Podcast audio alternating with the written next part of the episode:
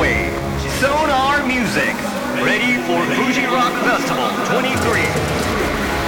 Ready for Fuji Rock Festival 23. Supported by Ichiko Podcast Edition.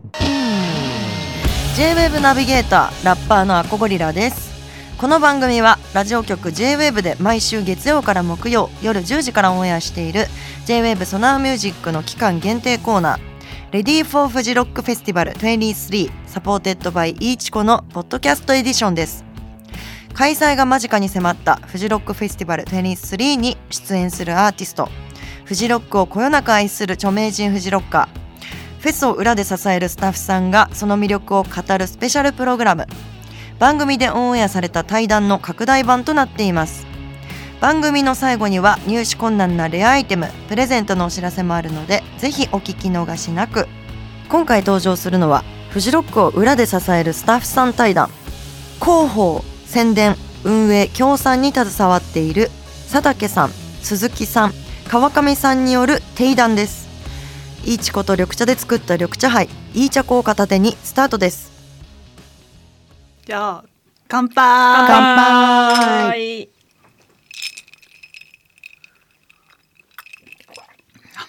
美味しい。美味しいです。美味しい。すっきりして美味しいです。いいですね。はい夏っぽい、ですね。暑かったから。えっ、と広報を担当してます。ホットスタッフ佐竹と申します。わかりやすく言うとメディアの対応などをやっております。よろしくお願いしますえっと SNS 周りを中心に宣伝担当しております鈴木弥生です。主にフジロックの SNS 公式アカウントの中心にさまざまな情報を集約して、えーアップしたりとかいうのをチームでまとめてやっています。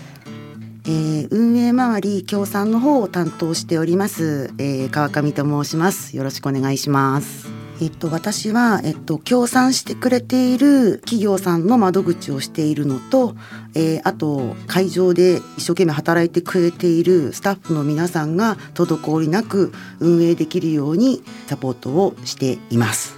えー、と皆さんいつからフジロックに関わっていますか？多分佐竹さんが一番古いかと思うんですが、はい、えっ、と私は苗場初年度の99年から関わっていて、その当時はあの救護テントの方を担当してましたね。ああなるほどそこも大変そうですね。もうまず初年度だったんで、えっとどういうことが起きるかっていうのが全くちょっとわからなかったので、もう本当にいろんな細かくシミュレーションをしてやりましたね。99年その苗場の初年度ってそのやっぱ私たちはよく分かってないんですけどどういった感じだったんですか？会場も変わるんで、まあどういう場所なのかなってみんな多分探り探りお客さんも来られてたと思いますし、スタッフ側もこれでいいと思ってるけどこれが完璧かどうかもわからないのでみんな本当手探りうん。で、まあ多分当日多分いろんな細かい変更とかもやしながら乗り切った探り探り。探り探りな感じだったと思います。想像つかないですね。川上さんはいつからフジロックに携わってますか？と私はえっ、と2003年から、えー苗場ですね。そこから、えー参加させてもらっているんですけどももう2003年の自分が初めて参加した時の記憶ってちょっとあんまりパニックであんまり覚えてないんですけど 本当に、えー、と単純にライブをするだけのイベントではないじゃないですか。3日間遊園地作ってるようななんかうん。臨時遊園地作ってるぐらいの勢いだったので、えー状況の把握するだけでちょっといっぱいいっぱいだった覚えがうんありますね。当時からあれですか？協賛担当はい、最初も本当協賛の窓口からスタートを、はい、して協賛の窓口を担当するって言っても協賛してくれる企業に説明ができないとああそうか。そう話にならなくて自分が何しろ把握しないと話ができないし、うんうんいろんな会場でのルールとかその運営をする、まあ、事故らないように運営をするっていうことに対しての基準とかも理解してなかったので、それをちょっとこう把握するのに1年じゃ全然把握でききれなかったような記憶はあります。うね。ん。無理ですよね。うん。何年行っても把握しきれないとこいっぱいありますもんね。鈴木さんは？私は最初関わったのはゴミゼロボランティアで実は2001年に行っていてお金なかったので 学生時代。どうやったらいけるかなと思って。でボランティアで参加してでそれですごい楽しくて。で次の年からはスマッシュのスタッフとして参加しました。うん。はい。宣伝や広報など今年は例年と違っていること試みはありますでしょうか？コロナ禍でそのオンライン配信が浸透しつつあったけどやっぱりライブは生だなっていう、うん生ものなんでそのライブならではの臨場感だったりその場の空気感とか、うんうんリアルでないと味わえないうんオンラインとは全く別物になると思うんでそれを楽しんでもらいたいなっていうことをなんとかして文字だけではなく この写真とか動画とか使ってこう丁寧にあの説明して情報発信できたらいいなみたいなことはや心がけてますね今年は。超気持ちいい。うんそうですね。やっぱ現場に来てもらって、うん。その楽しさを味わってほしいっていうのが一番みんなが感じてるところですよね。ね。なんかフジロックらしさは残しつつも、うん。新しい試みもね今年ちょっといろいろやってるねので、今年このフジロックプラスっていう2はい種類のオプションチケットも販売してまして、ははいいで一つがあのバスとフードパスをセットにしたものと,、えー、ともう一つが3つのステージに設置される専用ビューエリアとグッズパスのセットっていうこの2種類販売してます。これは多分便利だと思うんですよねね。お客さん。まあ、ちょっと今年初めてなのでね、はい。あれですけどどうなんかいい感じなんじゃないかなと思って、うん。よりいろんな人が来てくれるきっかけにもなるかなと思ってまそうですねす。ちょっとあの、えー、とレッドマーキーとホワイはいトステージを結ぶ、この専用バスっていうのができてるんで、多分この移動が皆さん大変だってよくおっしゃられるんで、まあ、これを使えばだいぶ 移動が楽にでそうですね。きるのでこれはいいかなと思ってる。何か他ありますか、鏡さん。いや元に戻りますしね。そうなんですよ。だから結局、えっとまあフジロック頑張ってこの去年も一昨年も開催をしてきたんですけど、ちょっと会場の形とかもやっぱりそのコロナ禍用に変更していたはい。感じだったのうんで、うんそれをかなり元に19年に近づけるように戻す状態なので、例えばパレス・オブ・バンダーの復活がちゃんとあって。夜中までずっと飲んで騒げるぞみたいな場所もあったりとかね、うんそうあれはみんな実はね、スタッフ実はあそこが一番楽しみだったりするっていうね大事。仕事が終わってみんなあそこに飲みに行くっていうのが一つ の流れだったりしたので、まあ、そういうのもあるので戻す作業っていう、まあ、戻す。そうだね。そうですね。でもまあ一番お客さんも求めてたことうん。ですしね。制限のない。うん。ね、そうフジロックが戻りますからね。ね。それが今年は一番ね、トピックですよね。やっぱり。うん。ちょっとなんか朝方うっすら明るくなってきた中でもう 飲んだくれた人たちがまたたくさん歩いてるのかなみたいな。ね。ねちょっと恋しかったでうん。すそうそうそう。ある意味フジロックの光景でもあった。光景で昔はうわーと思ってたけど、うん。ちょっとこの数年はなんかちょっと朝とか寂しかったりしましたよ。みんなねちゃんとこうお行儀のよう。にそれはそれでよかったんですけど、なんかこうじ事件じゃないけど、うん。なんかねあのあそこで転がってる人がとかね。そういう話が結構スタッフ間ではうん。してたりしたので、だね。そうそうそう。楽しみね。ちょっと楽しみですよねそこがね、はい。うんそうですね。なんかまあそんないろいろね朝方の事件とかもありますけど、過去に起きたピンチや思い出などありますかね。そうですよね。やっぱりあれですか？あれですすか。ね多分みんな言ってると思うんですけど、天候にはかなわないやつですね。そうですよね。本当に。そうね。私なんか19年の時は閉鎖されちゃってこの閉じ込められちゃうんじゃないか状態で、うん。みんな本部側は何しろもう24時間体制に全部うん切り替わってしまっていたのですごいちょっと緊張感と、うん。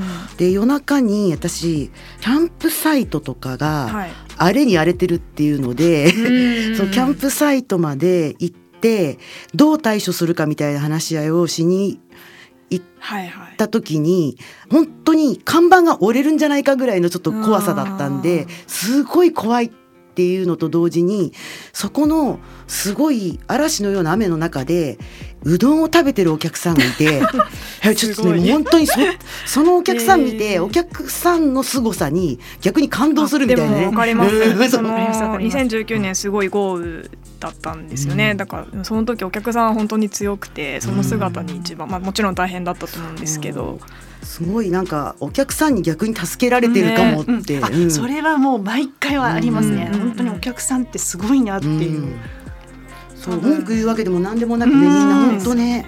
だしあの準備もやっぱりそれなりにしっかりしてるし、うん。多分多少の雨では全く動じないってい お客さんって本当素晴らしいなと思う。うん。普段の生活にも生きてるって言いますよね、なんかちょっとの雨じゃサバイバル全然 OK みたサバいな。イバル OK みたいな。多分それってもう何年も培ってきたうん。ものだしスタッフ以上にねそこの精神力強いなっていうのは、ね。そのありますよね。2019年は思い知りましたね。うんいやーいろいろありますけど、次は それぞれのお仕事の大変な点はどんなところでしょうか佐竹さんどうですか？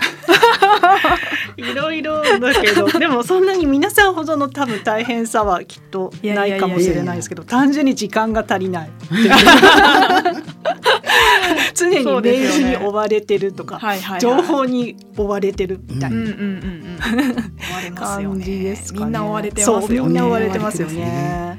当日運営周りもされてますけどやっぱり大変なと川上さんいつも大変そうだなと思って見てるんですけど。ね当日結構もうヘロヘロなので。あの開催するまでにもすでにヘロヘロそうそう半分力尽きそうな勢いで 行ってるので、はい。そうなんですけど当日はもうあとはあの本当に今度は事故が起きないようにみんながそっちの緊張感に変わっていて、まあ多分ね最後の方あんま寝てないから余計ね。ヘロヘロなんですね。変ななんかハイハはいイテンション、はい確実になんみんなアドレナリン出てるみたいな感じの。ね。そうなんね。なんか割となんか無駄な話とかすごいしてるなと思って。やらなきゃいけない。そうそう目の前にいっぱいあるのに、そうなん全然違う。でかつもうとっとと仕事終わったら寝ればいいのに、うん。ちょっと飲まないとやっぱりなみたいな。そう。でまた飲んでるみたいな。寝れないですよね。寝れない。めちゃくちゃわかりますそうなんですよね。まあそれが結構楽しかったりするかもしれない。あーそう。麻痺麻痺してるんですかね。やっぱりそう。なんですよ。なんかこうちょっとねみんなそんなスタッフばっかなんじゃない実は。多分ねそうだと思います。そう。そんな人じゃないとできないんだよきっと。なんかた耐えてるとかじゃないですよね。耐えてないなんかね。そうそうそうそう。文句言いながらみんな実は楽しんでるそうねみたいな。楽しんでるなと。思う。ねわかります鈴木さんとかどうですか？大変なところは、まあでも私もそうですね。宣伝周りだとやっぱりフジロックのあの環境とか魅力を、ね、文字や写真で伝えるのがものすごく難しいし、それをいかに、ね、伝えられるか、うん。あともともと私関西だったのでそのえ特に遠方の方とかが苗場まで行くっていう大変さってもう痛いほど思い知ってて、もうそれこそ何でも苗場でやるんですかぐらいに もっと近くでやってくださいみたいなそう言われましてもとにかくそ苗場にまで来てもらえる魅力を伝えるっていうことがもうずっと永遠の課題じゃないですけどなんかずっと考えてるなと。ね、このなんか一度来てみてください。は来たらわかりますって言うけどこれって難しい。一度の一度目だよね。そう一度目うん。それ言っちゃったらもうなんかねそうなんですよ。そう来たらわかるって思うけれども、そのね背中をうん。押す一押歩を。せ押すのが本当に難しいっていうのはもうずっと思ってますね。なんか言葉で伝わりにくい。そうですね。うん映像も確かに綺麗なね映像とか魅力伝わる映像いっぱいありますけど、なんかあの空気感みたいなのとか、そうねあとは体験しないとっていうね。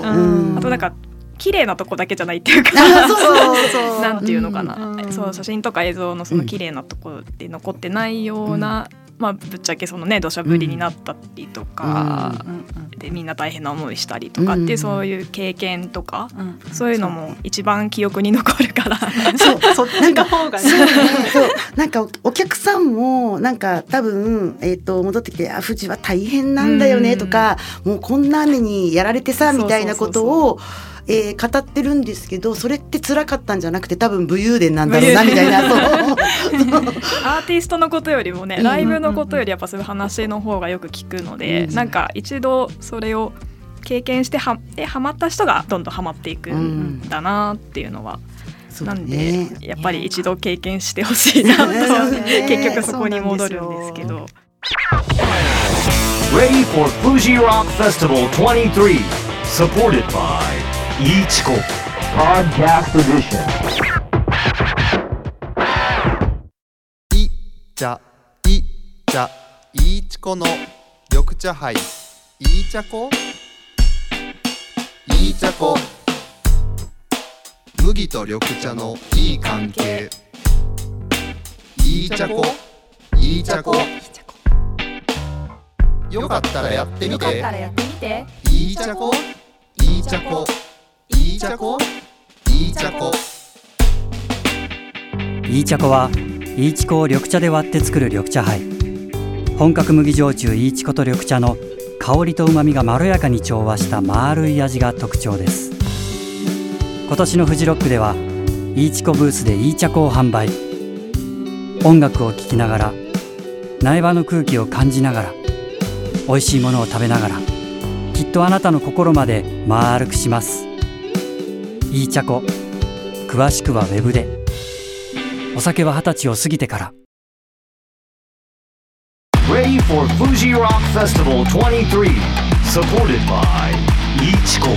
Podcast Edition. 過去の出演者で特に思い出に残っているアーティストはいますか？佐竹さん。ちょっといろいろあるんですけどいいですか？ぜひぜひ。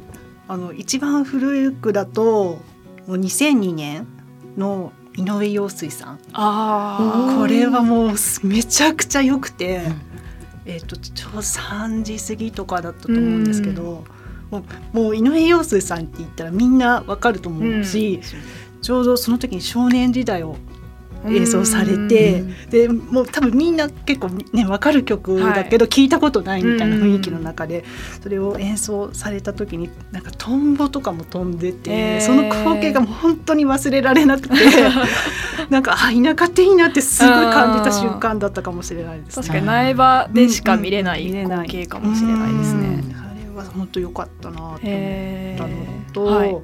あと2011年のケミカルブラザーズ。うんあこれはちょっとねこの震災があった年っていうのもあったんですけども、なんか最後に大きなスクリーンのところに日の丸がこうバーッと出てうん。あれにちょっとグッと来てしまってあーなんかこんな状況の時に日本に来てくれてありがとうってすごい思った瞬間。あの時はね来てくれるアーティストうんみんなそうなんですなんかも感謝で気持ちいっぱいになりましたね。だいいパフォーマンスみんなしてくださって。なんか愛をね感じますねそうケミカル。そうあれは本当にグッときちゃいましたね。もう初めてこうちょっと涙が出た感じだったかも。よかったなと思いました。それは素敵な。うんでその後に確かザミュージックがはい、ラストに解散前のラスト。はいはい。日本でのラストライブをやって、あれもね、よかった。ねやっなぱり。すごいねゆかりのあるアーティスト デビュー当時からねそう思い入れもねみんなあるし。こっちも、ね、そうですよね。ずっと見てきたすごい遊んでくれてましたもんねうん。フジロックで。そうそうそう。毎回毎回。プライベートで来てくださったから。そうそう。ああ今年も来てるすごい楽しんでる姿いっぱいいました。ねそうで最後にみんなでこう合唱とか、うん。あれは良かったなーっていう確かに。それは素敵ですね。うんちょっともう一あ全然どうぞどうぞ。まであるんですよ。あと2014年の Arcade Fire、Flaming Lips、Lorde。この時になぜか大量の紙吹雪が舞うっていう。そうだ。なぜかこの年すごい大量の紙吹雪が舞って、めちゃくちゃなんかお祭りみたいで楽しかった。意外となかった。そう今まで多分あんまりそうそうなくて。そうかも。この年すごい待っててなんか祝祭行くかみたいなお祭りみたいなねまた花火とも違うそうそう感じですよね。えーうん。片付けが大変だけど。そう。そうそう。なんかあフジロックっぽいってすごい感じましたね。これ良かったなと川上さんはどうですか？うんとルーキーとか、はい。苗場食堂みたいなステージが好きで、ああの夜な夜な本当は飲みながら 見るっていうのが好きなんだけども、はい。い、わゆる本当にちょっと衝撃があったのはやっぱりあのえっ、とね2006かなレッチリのグリーンステージのあの時に私やようやく3年ぐらい経ったのではい。あのちょっとライブを見る余裕があって見た時にあそこのステージの音のなんていうんだろう体にくる感じ？なググリーンのなんか山わかりますに吸収なん背中とこうあの感じでちょっと鳥肌が止まらないっていう経験をそう本当初めてしたのが多分あの2006年まあようやくステージを見る余裕ができたみたいな多分最初なんだと思うんだけどあれは結構本当すごい感動したのを覚えてる。わかります。やっぱグリーンの初めての衝撃ってすごいすありますよごいあっねて、うん、そう音的にはそうそんな感じかな。なんか吸い吸い込まれるじゃないけどなんかねこうね。なんかねこうななんて言ったらいいのか。音がね音がすごい体に全部入るなんかこう浴びてる感じっていう。あれね普通のね東京とかの会場じゃやっそうぱ味ライブわえハウスとかじゃないですよね。うね。んあれはちょっと衝撃的でしたね。だからあここのなんかただ単に野外フェスって言ってるけどそうじゃなくて本当によくできた地形の中にうん。作られてるんだなっていうね。うん。計算どこまでされてるのか。そうされてるのかそうただのスキー場だったのにね。うん。すごいですよそう。ね。あれは結構感動なので、ぜひちょっとグリーンステージってみんな体験してほしいなと思う。うん私もそうですね。あの、まあ、グリーンステージでの思い出がやっぱすごい大きいんですけど初めてフジロックにいた2001年のオアシスでその時まだやっぱ洋楽聴き、まあ、まだ学生だったので洋楽聴き始めてもいっぱいその頃 UK ロック入った時で。もうとりあえずオアシスめちゃくちゃ聴いて。て でそこで見れるあでボランティアスタッフやってたのでその仕事終わりにみんなで見ようって言ってで初めてそのやっぱグリーンステージのあのだだっ広い会場で初めてその自分の好きなアーティストを見た時はライブの内容っていうよりはもうやっぱその雰囲気にもう衝撃受けた感じですね。なんか雰囲気に飲まれるんですね、あそうそそう、そう何をやったかとかも覚えてないんですけど。なんかもう音と音と空気感とうん。お客さんの雰囲気とかに圧倒されちゃって割と放心状態でしたね、うん。終わった後。それがやっぱり一番初めてのね体験はやっぱ記憶に残るなと。思って、っていう感じですかね。えー今年個人的に楽しみにしてるアーティストはいらっしゃいますか？私はやっぱり3日目のリゾあですね。もう絶対ここ、絶対外せない。見たいですよ見ねたいですよやっぱり。ね。もうだってね日本の初ライブですね。初ライブが苗場っていうのがね、うんすごいねすごいブッキングだと思って、本当にもうありがとうって あのねパワーをね味わえるっていうの味わいたいはし。あと衣装もどんななのかなとかうんステージ結構衣装変えるそうそう変えるんですよね。楽しみですよね、うん。いやいいですね。うん。あのね お声はちょっとね聞きたいですね。いや本当に圧倒されるとパワーもらえるし、それがなんか最終日っていうのもすごくいいな。そうと思っそうそう。そうね。もうこっちもなんかだいぶ緊張感がだいぶほぐれてきてて、ね。これ見て最後終わるぞって感じね。ハッピーな気持ちでちょっとね終われるといいね。すごい今年の締めくくりは、リゾで締めましょううん。みたいな。川上さんは誰かいますか？そうですね。私もそうやっぱり日曜日のリゾを楽しみにしてますね。はいうんなるほど。私ももちろんリゾ楽しみなんですけど、えーずっと結構好きだったえっ、とね2日目のホワイトに出るキャロライン・ポラチェックっていうし女性アーティストがずっと好きで今結構世界的にもすごいいい感じで話題になってるので、まあ、フジロックで結構ねステージが妖艶な感じであすごい色色っぽいんですよめちゃくちゃ。だからあの多分今までにあんまりいなかったあの、うんうんタイプのフジロックに出るアーティストの中ではうんうん。結構あの珍しいというかとにかく美しいうん 美しいアーティストだと思っているのでぜひって感じです。はい。いいですね。この仕事をしていてやりがいを感じる時嬉しいと感じる時はどんな時ですか？そうですね。やっぱりグリーンステージって本当にめちゃくちゃ広いんですけど、そこがすごい後ろまで埋まってた時がもうすごいこうちょっとねぐわーってぐわっときちゃうっていうか わあ本当はみんなありがとうっていう気持ちになるのと、うん本当お客さんがすごい楽しんでるあのうん笑顔を見ると、やっててよかったってめちゃくちゃ思いますね。でさらにもうアーティストの最高のパフォーマンスがそこで行われた時にもはあよかったって思います。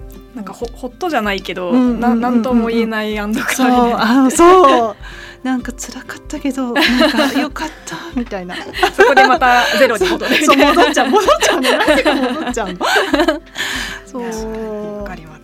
川上さんはそうですねそううちも本当同じで本番来るまでは必死なので何がやりがいなんてこう思いながらやってるわけではないんだけども、やっぱりあれがリアルな現実となって自分の目の前で開催されていてでそれに対してお客さんが本当に嬉しそうにこう楽しんでもう満喫している感じ。っていうのと私なんかあと協賛者さんの窓口もしてるんで協賛の企業さんとかももう存分に楽しんでる。うん。逆もう。お仕事なのに。そうみんなが楽しんで来てよかったと思ってくれているっっていうののいろんなこう総合的に考えた時にお客さんも含めて全員で作ってるんだなこのイベントっていう感じ。いやそれすごいあります、あります。あります。ね、おあのーあれでそれが成り立つ最後のうんうんうんうん一番大事な要素なんだなってそそんいうん。スタッフだけじゃなくてないんだよねねお客さんのあのね。なんかフジロックならではだならではなと思いますよね。うん。お客さんももちろん大変だし、いっ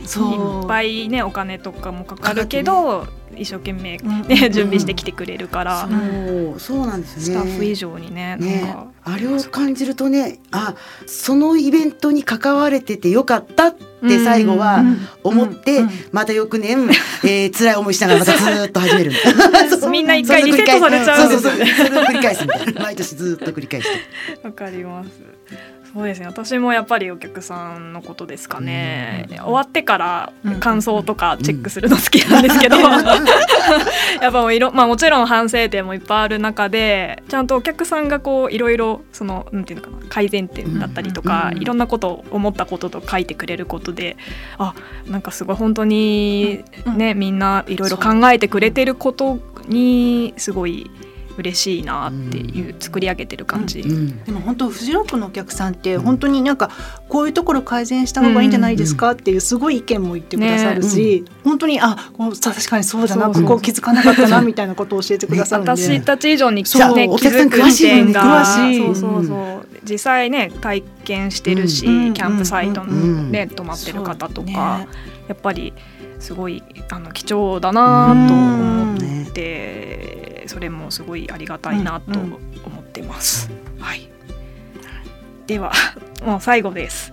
今年フジロックを楽しみにしているリスナーさんへ何か一言まだこまだ来れますよね。そうですねまだ全然間に合いますよまだ間に合いますよね。うんはい。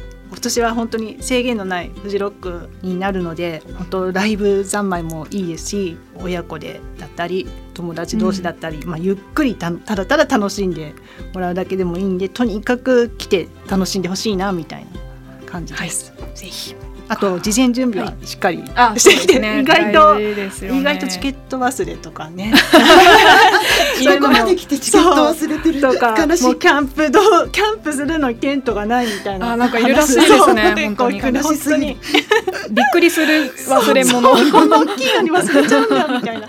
あるんで本当事前準備はしっかりしてきて楽しんでほしいなと思ってます。はい。川上さんはどうですか？まだ一歩も踏み入れてない方もぜひ。もうそんな大変なキャンプしろ何しろとも言わないので、うんうん。まずちょっと新幹線に例えば飛び乗って。一回ちょっと、あの感じて、うんうんあの日帰りでいいので、まあ、朝までやってるから朝までいられるのでね。一歩踏み出していただけると嬉しいなと思います。多分そうすると来年は確実にキャンプしてます。はい。キャンプしてます。ぜひお待ちしてます、はい。はい。そうですね。えっとまあ皆さんと同じなんですけど、とにかく、えー今年は制限なく、えー元のフジロックに戻るし、新しいことも始まるし、フジロックもいい意味で進化してるので、ぜひ来てほしいと思ってます。で。みんなコロナ禍で体力がなくなってるって聞くので 体力作りはしあまあでも間に合わないけど あのああんまり無理せせずに、えー、と楽しんでください。はい、ありがとうございました。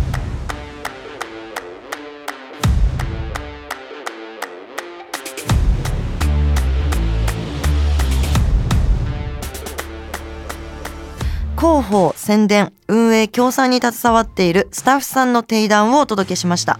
来たことがない人は1回でいいので来てみてほしいという思いが伝わってくる提談でした。チケットはまだ間に合うのでぜひチェックしてください。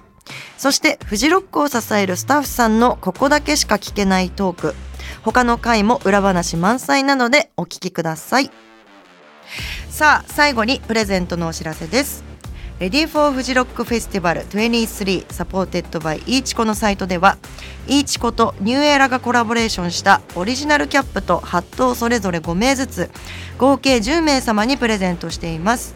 締め切りは7月31日24時まで。なかなか手に入らないレアアイテムなのでどしどしご応募ください。J-WAVE ソナーミュージック Ready for フジロックフェスティバル23サポーテッドバイイーチコポッドキャストエディション。次回もお楽しみに Ready for Fuji Rock Festival 23. Supported by Ichiko Podcast Edition.